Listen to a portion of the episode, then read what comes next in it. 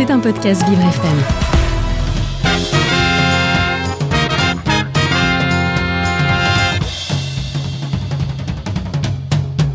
Mais au fait, pourquoi est-ce qu'on a le béguin pour quelqu'un? Eh oui, certaines expressions de la langue française ont une origine tellement ancienne et détournée par le temps que c'en est presque de la magie. Par exemple, même si on ne l'utilise plus trop au XXIe siècle, et c'est bien dommage, on peut toujours dire d'une personne dont on est amouraché qu'on a le béguin pour elle. Pourtant, quand on lit Germinal de Zola par exemple, lisez Germinal, surtout à notre époque, crise énergétique, euh, c'est fulgurant.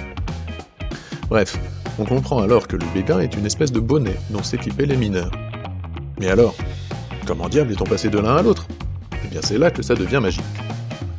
D'après le Larousse, un béguin, c'est bien une coiffe nouée sous le menton, mais par les béguines, les membres d'une communauté religieuse du XIIe siècle à Liège, en Belgique plus exactement.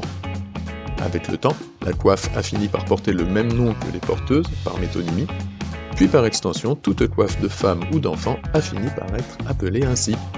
Tant et si bien qu'en 1885, quand ce bon vieux Émile rédige son chef-d'œuvre, il écrit, je cite, Il avait le béguin, la culotte, la veste de toile, pour parler de l'habit du mineur. Bon, ok alors? Eh bien, d'un autre côté, figurez-vous qu'on utilisait jadis en français l'expression se coiffer de ou bien être coiffé de pour dire qu'on est amoureux ou amoureuse de quelqu'un ou quelqu'une. Pourquoi? Alors là, ce serait le sujet d'un autre discours. Ce n'est pas moi qui le dis, hein, c'est par exemple Molière dans son Tartuffe, je cite encore, et que de son Tartuffe elle paraît coiffée. 1669 tout de même, ça ne date pas d'hier. Toujours est-il que, si on est coiffé d'un béguin d'une part, et que l'on est coiffé de quelqu'un d'autre part, il ne suffit que d'un peu de temps, à peine quelques siècles, pour que l'expression se déplace et assimile l'objet avec le sentiment. Avoir le béguin.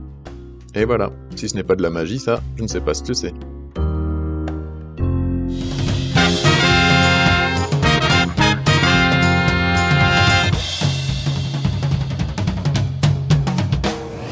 C'était un podcast Vivre FM. Si vous avez apprécié ce programme, n'hésitez pas à vous abonner.